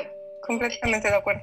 Yo pensaba en esta, en esta angustia, eh, eh, angustia señal de la que hablaba Freud, ¿no? Sí, sí, sí es así, ¿verdad? Angustia señal, se me fue, se me dudé ahorita. O sea, como, como que estamos en, este, en esta constante eh, lucha, huida, ¿no? O sea, como, como el cuerpo mandando todo el tiempo la señal, porque yo pensaba, ¿por qué hay tanta ansiedad? ¿No? La gente está muy ansiosa. Claro, porque el cuerpo está diciendo estamos en peligro, nos podemos morir, se puede morir al lado, puedo contagiar, ¿no? Es, es, una cosa persecutoria y creo que esto que dice Gret tiene muchísimo sentido, ¿no? La psique no puede vivir tanto tiempo en estado de alerta, de alarma, ¿no? Simplemente pensemos en, o sea, en, los... Eh, digamos, lo químico, ¿no? Estamos, estamos generando todo el tiempo cortisol, que es, es algo que, que, afecta muchísimo al cuerpo, ¿no? Si nos ponemos más neurocientíficos, y, y, eso va degradando nuestro cuerpo, ¿no? Estar en estado de alerta es peligroso para el cuerpo. Total. Y, y, estamos viviendo las secuelas justamente por eso lo que decíamos de las, las otras pandemias, ¿no? Y justo lo que dice Sixa es lo que me parece, creo que nos lleva de pronto a tirar la toalla, ¿no? Y decir, ah, ya, ¿no? Y es esta que salen y empiezan a hacer las fiestas. Y, ¿Por qué? Porque no podemos estar ahí todo el tiempo, ¿no? Y entonces, ¿qué sucede? Que pues empieza a subir la cantidad de gente que se contagia, la gente que... Y entonces regresamos al punto A, ¿no? Cuando ves que ya el de al lado pues, ya, se, ya no está, ya no vino a trabajar, ya, ya este, un familiar tuyo, alguien a quien tú amabas o tú mismo estás enfermo, ¿no? Y cuando tú te enfermas, lo que dicen muchos médicos es, ahorita puedes estar muy bien, ¿no? Esta cosa no tiene palabra de honor, entonces tienes que estar todo el tiempo 24 por 7 tomándote el oxígeno, tomándote la temperatura, porque en cualquier momento esto puede hacer boom y te tienes que correr al hospital, ¿no? Entonces eso nos devuelve otra vez como al, al, al, a esta de, encerrarnos en este mismo lugar, ¿no? Hasta llegar otra vez al punto del que estás hablando, donde vuelven a salir y vuelve a pasar todo esto de nuevo, ¿no? ¿Por qué? Porque no podemos estar ahí todo el tiempo, ¿no? No estoy diciendo que eso esté bien porque nos pone en riesgo a todos, pero sí hay que entenderlo como algo que necesita la mente, ¿no? que tendríamos que manejarlo desde otro lugar para poder lidiar con eso sin ponernos en el riesgo y poner en riesgo a los demás. Claro, o sea, la misma teoría psicoanalítica de las relaciones de objeto, o sea, la misma Klein decía, ¿no? Bion, o sea, no, no, hay, no hay, por eso eh, le llamó el umbral, ¿no? De la posición y por eso Klein le llamó posición, ¿no? O sea, no hay forma, ¿no? De quedarse en este lugar donde no hay escisión, no hay proyección, eso no existe, ¿no? Es, es utópico, ¿no? O sea, yo recuerdo mucho en, las, clases de la formación, ¿no? Eh, digamos, algunos, algunos eh, de nuestros profesores nos decían, eh, no se puede, ¿no? O sea, se necesita escindir, se necesita proyectar, se necesita la manía, ¿no? Para sobrevivir, porque de otro modo no hay forma, ¿no? O sea, uno no puede, eh, digamos, en este contexto, eh, de pronto uno tiene que pensar que no le va a pasar, ¿no? Como decía Adriana hace rato, ¿no? Uno tiene que pensar que, o uno tiene que crearse la fantasía de que ya le dio y ya no le va a volver a dar, ¿no? De que este se tomó el producto mágico, ¿no? Y entonces ya está blindado, ¿no? Este, digamos, uno necesita agarrarse de ahí a veces. Eh, y, creo que es, es un, yo, yo, diría que hasta pues un consejo, ¿no? Em, no, no, no hay que asustarnos, ¿no? De un poco de esta omnipotencia, de esta manía. De pronto, como yo digo, hacemos lo que podemos con lo que tenemos, ¿no? Entonces, creo que a veces usamos estos recursos, aunque a veces el precio a pagar es bastante alto, ¿no? Pero ahí, ahí la mente va haciendo, este, digamos, va intentando nivelar, ¿no? El caos que nunca va a estar nivelado, ¿no? Porque la mente es caótica por naturaleza. Entonces, me parece que eh, es, es es lo que, lo que desemboca, ¿no? Tanta, tanta angustia, tanta ansiedad, tanta depresión. Lo que está pasando, perdona. No, no, tú, tú, no, porque, no, porque iba a hablar de otra cosa. Tú, tú, tú. Ah, no, solo quiero como hacer un complemento de lo de Manuel. Me parece que esto que dices es atinadísimo pensando en la teoría clínica. Eh, no lo pude haber puesto mejor. O sea, por supuesto que la mente tiene que proyectar, escindir, tiene que ya, o sea, ya desde los postulados de Klein, ¿no? Vemos como para que haya un pecho bueno, primero tiene que haber un pecho idealizado. Y el pecho idealizado es como nuestra idea de Dios, es como protege, provee siempre, este, está siempre, no desaparece, no muere, es inmortal. Y entonces en la mente necesitamos creer en el pecho idealizado, que nos, o sea, que nos, que está con nosotros, ¿no? Porque si no, no podemos no podemos con, con, las cosas, ¿no? O sea, no puede haber pecho bueno, luego si no hay pecho bueno no puede haber pecho malo, no puede haber decisión, no se organiza la mente. Pero, pero pues sí, O sea, tenemos que recurrir a estas fantasías primitivas para sobrellevar la angustia, por supuesto. Completamente. Y mecanismos y fantasías primitivas. El, el, asunto ahí yo diría, o sea que aunque todos tenemos que recurrir a esto, es cuánto soy consciente de ello. ¿Cuánto me puedo cuestionar al respecto? Porque en la medida en la que yo puedo, como, como se dice mucho en la formación, lo puedo ver y sé que está ahí y que lo estoy haciendo, entonces puedo ir también un poco metiendo freno y un poco ajustando cosas, ¿no? O sea, digamos, el análisis ayuda a eso. Uno, puede, uno puede decir, ¿qué hice? ¿No? ¿O qué voy a hacer? ¿No? ¿Por qué se me está ocurriendo irme y meterme en una fiesta? ¿no?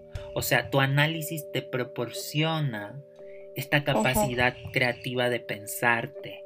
Digamos, a diferencia del que, vamos a decir el 95% de la población mundial, donde no hay pensamiento.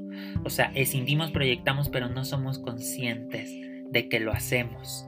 ¿no? Y entonces, tu, tu, tu, tu, tu proyección, proyección, ¿no? Y decisión, y, cada vez más y más y más y más y más. Y entonces se vuelve una cosa que, como decía Klein, al final quien termina más desgastado y más lesionado es el yo, ¿no? es el propio yo. Y si no eres consciente de ello, nunca vas a poder salirte de ese lugar, ¿no? Meterte un poquito a otro sitio, quizás doloroso, pero un poquito mejor, ¿no? Menos desgastante, menos sufriente. Entonces, yo pensaba un poco así. Es que, como decías, hay un precio, ¿no? Eh, digamos, puedes quedarte en la manía, puedes quedarte en lo que protege de la vulnerabilidad, del dolor, pero entonces eh, pensaba que algo muy, muy valioso de lo que te pierdes es, por ejemplo, de la profundidad de los vínculos, ¿no? si yo me voy cuando las cosas se ponen feas, ¿no? Me pongo maníaca y digo, no, la gente siempre es buena, todo está perfecto, ¿no? En la amistad siempre hay sonrisas y buena onda, ¿no? Y si no es así, entonces me voy, ¿no? Y entonces ya no, ya no soy tu amigo, ya no hablo contigo, ¿no? Te pierdes, pues, de la riqueza que genera el quedarte a, solucionarlo, a hablarlo, ¿no? a crecer. Exactamente, ¿no? Es el crecimiento y el, y el hacer vínculos profundos, ¿no? Y creo que esos vínculos uniendo a lo que decíamos antes, va creando esos espacios en la mente donde puedes recurrir a esos objetos cuando las cosas se ponen complicadas, como lo que está sucediendo ahorita. Adri, ¿ibas a decir algo? Antes sí, este, pues estar un poco al pendiente de lo que estamos eh, consumiendo, ¿no? De qué estamos leyendo, de qué estamos, de en dónde nos estamos informando, ¿no? Este, creo que uno de los temas que se va a quedar ahí en el tintero son las vacunas, ¿no? Este, es como, como, como difícil, eh, o sea, voy a meterme algo, voy a, voy a dejar que algo entre en mí, ¿no? Para que me ataque, pero luego me, me salve, pero, pero no, mejor no. Pero además, pues, está como esta idea de, este, que los chinos nos van a controlar, ¿no? Y que los rusos no sé qué. Miles de fantasías. Entre, bromas y entre cosas que son este, e, este, conspiranoicas, ¿no? Este, ¿por qué tan rápido ya la tenían? Este, seguramente esto fue a propósito, lo que querían era deshacerse de no sé cuánta gente. Entonces, es como intentar tener contacto con lo que te va a alimentar bien, ¿no? Eh, eh, ir a una buena fuente, dejar de estar como escuchando este, lo mismo todo el tiempo de la misma fuente, del mismo lugar, ¿no? Porque eso no nos va a ayudar con esta ansiedad, no nos va a ayudar con, con, esta, con este análisis que necesitamos hacer para saber cómo es que yo quiero salir de esto, ¿no? ¿Cómo es que yo quiero terminar con esto? Quiero terminar con esto vacunándome y, sintiéndome más seguro porque así me funciona. A mí está bien. Ahora, yo no me quiero vacunar, quiero y contagiarme como esto del rebaño que dice, también está bien, pero con responsabilidad, leyendo bien, este, ¿no? E, el, tema con esta cosa es que no sabes si te va a dar eh, tos y calentura o si te vas a morir. ¿no? Es una cosa bien complicada, no sabemos, de pronto escucho que, que, fulanito tiene ciertos síntomas, pero perenganito tiene otros, pero de repente la otra siente otra cosa y entonces nada tiene que ver una cosa con otro, ¿no? Alguien siente que le quema la lengua y alguien siente que le quema un ojo y alguien siente que el oído no sé qué, entonces no estamos hablando de algo que sabemos cómo evoluciona, ¿no? Es algo que además nos da como este, directamente ¿no? que nos da directamente a, este lugar en donde no podemos controlar. vamos a pensar, los estamos invitando a pensar, a analizar y a revisar de qué se están alimentando.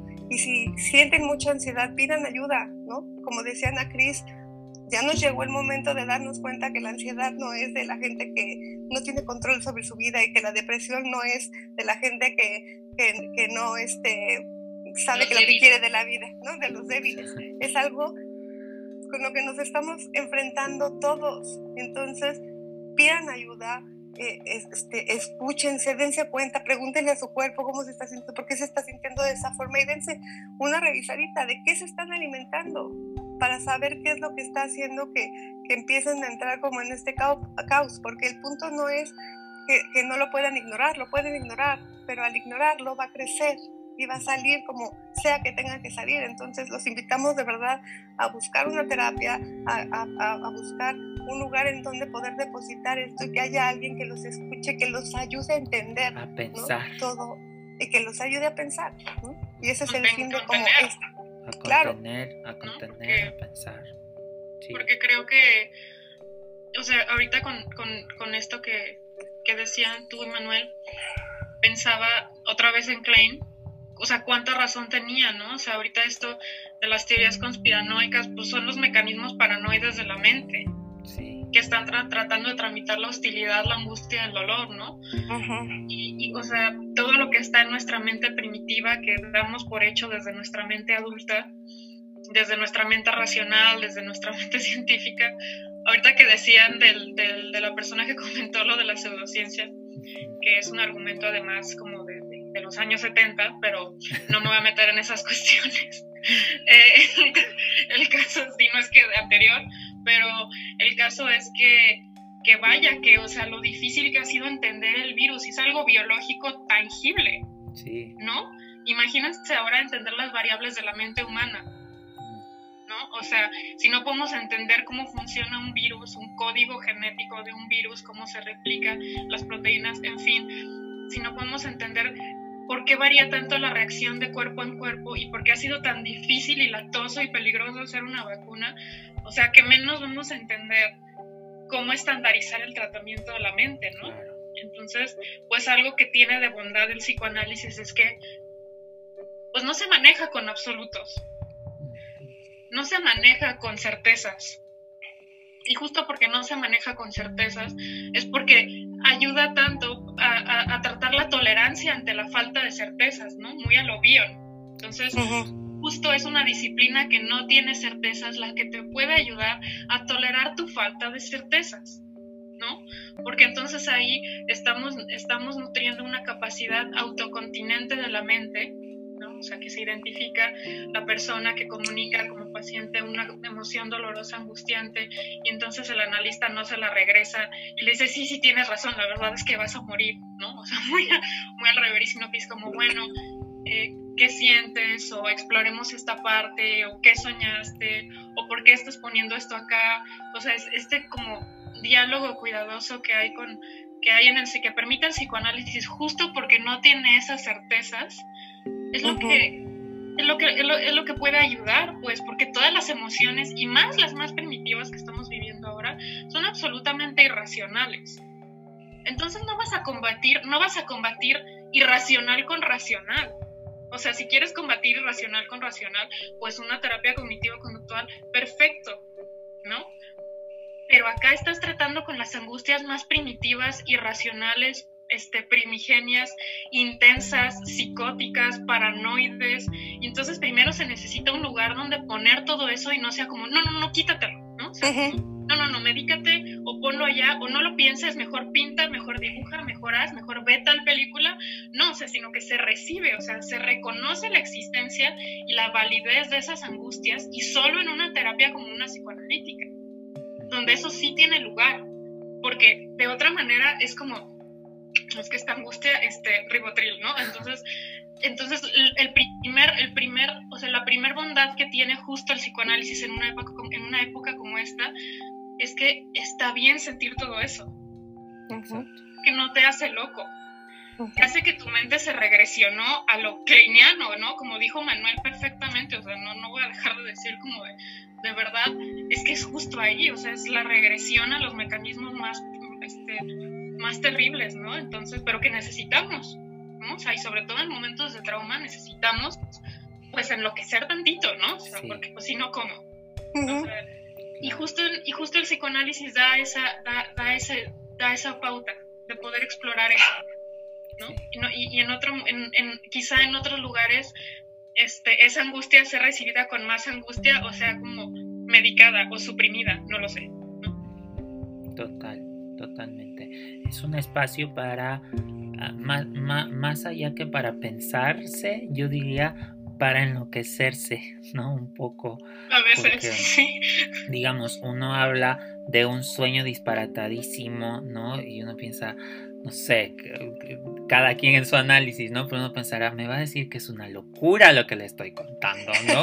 O sea, que no tiene ni pies, que no tiene ni pies ni cabeza, ¿no? O sea, que estoy hablando de un collage de cosas tan tremendo y es, y es em, maravilloso como un analista entrenado, ético, puede eh, responderte con algo, ¿no? O incluso con su silencio, ¿no? Y, que para ti eso eh, tiene una implicación interna muy grande, ¿no? Con el paso del tiempo uno va entendiendo ¿por qué se calla cuando le cuento esto? ¿no? Y uno se cuestiona y entonces ahí viene la, creatividad, ¿no? Dentro de la locura uno puede ir pensándose, ¿no? A sí mismo. Entonces, pues me, acá hay más comentarios, yo creo que ya vamos a ir cerrando por ahí el tema de las vacunas, por el tema de las parejas también, este, se nos van quedando este, en el aire, porque algo que está pasando mucho también son los conflictos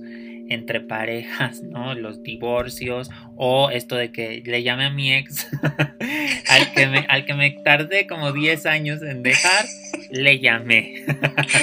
y entonces, bueno, es toda una complicación. Eh, por acá Vir Mendoza dice, durante esta pandemia he buscado a mis amigos para charlar, aunque sea a través de videollamada. Me hace mucha falta, es de lo poco que me anima. Felicitaciones, lo que dicen es muy interesante. Muchas gracias. Muchas gracias, Vir. Pues, gracias. pues sí, gracias. digamos, por eso estamos haciendo esto, aunque no estamos juntos nosotros. Eh, digamos, eh, tener estos espacios creemos que es muy enriquecedor, no solamente como profesionales, sino también como amigos, ¿no? Entonces, claro que viene muy bien y como sea, ¿no? Nosotros decimos como sea, ¿no? Si es llamada, llamada, si es videollamada, videollamada, si es señales de humo, señales de humo, ¿no? Digamos, es una forma creativa de, de, mantener el vínculo, ¿no? Julio dice, me recuerda lo que dice Roger Bartra en su libro Chamanes y Robots, hay que estar confiado en que el tratamiento va a funcionarnos para la curación. Claro, porque, digamos, uno nunca tiene certeza de nada, ¿no? O sea, digamos, uno no ve que están haciendo la vacuna y que la vacuna tiene tales cosas. Nos dicen que es así, ¿no? Pero eh, esa no es la cuestión, sino qué fantasía rodea eso que me dicen que es si es, es una fantasía hostil, ¿no? Me van a hacer daño, me van a destruir, me van, es una cosa persecutoria. ¿Por qué, no, ¿Por qué eso no está rodeado de una fantasía más bondadosa? ¿no? Me van a curar, me va a hacer bien, hay, hay eh, pruebas científicas, gente renombrada dice que esto es así, que ha trabajado y ha dedicado su vida a esto. ¿Por qué no? ¿No? Eso es lo que habría que cuestionarse, ¿no? ¿Qué es lo que rodea? Porque el hecho está ahí, el hecho concreto está ahí, pero la mente lo impregna. Y entonces uno tendría que preguntarse qué, con qué lo estoy impregnando. ¿no? Esta situación de la vacuna. La vacuna, digamos, poniéndonos filosóficos, pues eh, es solo una vacuna, ¿no? O sea, es solo una inyección, es solo un, es, es, es, es, un, es, algo que se ha creado en un laboratorio, ¿no? No, no, no es ni bueno ni malo, es, ¿no? Digamos, pero ¿con qué lo impregno? Eso es lo que habría que, preguntarse. Eh, dice Julio, yo más diría que el psicoanálisis no es dogmático. Javier Arevalo dice, qué hermosa Ana Cristina. Te mandan ahí saludos. Eh, Claudia dice, felicidades por compartir su análisis de estos temas. Gracias Clau, gracias Javier, gracias a todos los que opinaron. Y pues algo que quieran agregar para despedirnos. Pues creo que me gustaría como, como ahondar un poquito en esto que, que decían eh, Ana Cris y tú, Manuel, ¿no? O sea, que finalmente el psicoanálisis, si podemos seguir diciendo que cura, eh, yo diría que justamente es reconocer esos, esos espacios, esos lugares oscuros de la mente, o sea, que, que no se reciban como con con más angustia, un poco este, este reverie del que hablaba Bill, ¿no? sino como recibirlo como algo que existe y que hay que hablar de eso. ¿no? Y en tanto se va hablando, eh, me, me, parece que se va poniendo como cierto orden a ese caos, ¿no? O sea, va, bajando la angustia, porque no es, no es como una idea de eso que estás sintiendo es terrible, hay que, hay que erradicarlo, ¿no? Sino, ¿por qué no hablamos de eso? ¿Por qué no, por qué no entendemos de qué está hecho? Creo que eso es lo que necesitamos en este momento, ¿no? Ocultarlo, no escapar de lo que estamos sintiendo, sino ponerlo sobre la mesa y hablarlo. Sí. Por allá, Ana Cris, Adri, para ir cerrando. Pues yo creo que va a quedar pendiente un, una parte 2 por este, el asunto de que se nos quedaron temas ahí este, en el aire, pero, pero gracias a todos, gracias a todos. Ahí si nos quieren ir escribiendo cosas de las que quisieran que habláramos, lo pueden hacer. Eh, por ahí Claudia pide, Ana Cristina, tu correo. Bueno, les, hacen, les, les pasamos el contacto de Ana Cristina por si quieren hacerle alguna pregunta o, se, quieren pedirle una cita también. Ana Cristina eh, está atendiendo. Bueno, ahora no sé si está de vacaciones ya Ana Cristina o, si todavía. No, todavía no, tengo todavía un par de semanitas. Ok, entonces. Pero sí, por supuesto, quien quiera escribirme para también tomar en cuenta ahora o enero, por supuesto. Ok, perfecto.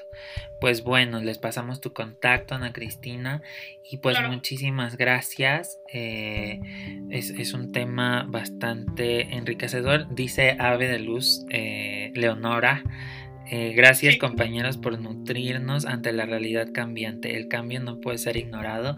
Gracias Leonora, te mandamos saludos. Leonora es, Leonora Méndez es terapeuta eh, y colaboradora de Psicoanálisis Libre. Entonces también te mandamos un saludo amiga eh, afectuoso.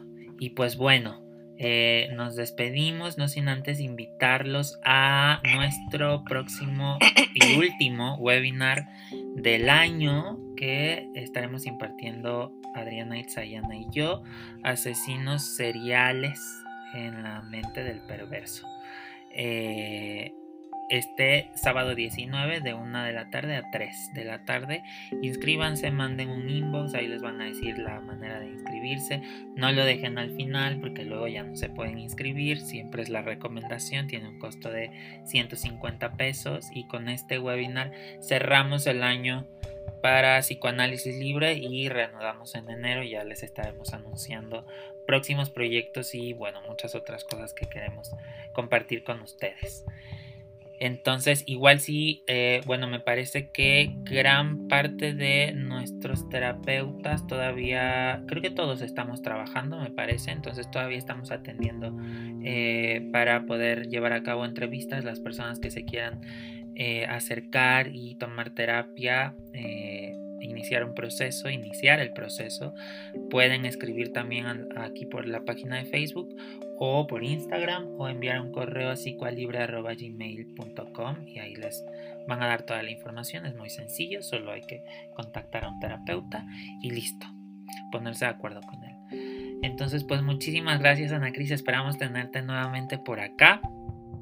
Y bueno, claro, por supuesto. Ha sido un Disculpen la tardanza inicial, pero eh, pues muy, muy excelente siempre diálogo con ustedes tres, con todos los del equipo, siempre aprendemos mucho mientras dialogamos y pues gracias a todas las personas interesadas que siguen leyendo y escuchando las transmisiones y pidiendo eh, consultas o lo que sea, eh, les agradecemos mucho y pues esperemos que estos espacios que abrimos para ustedes en efecto sean un punto de vinculación o de interés o de tranquilidad, o de tranquilidad, lo que sea, ¿no?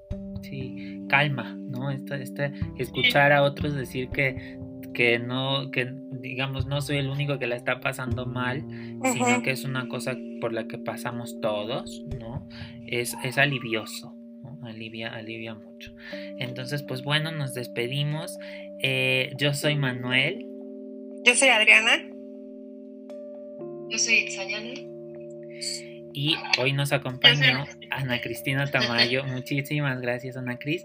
Y este fue un episodio más del podcast de Psicoanálisis Libre. Hasta la próxima. Bye.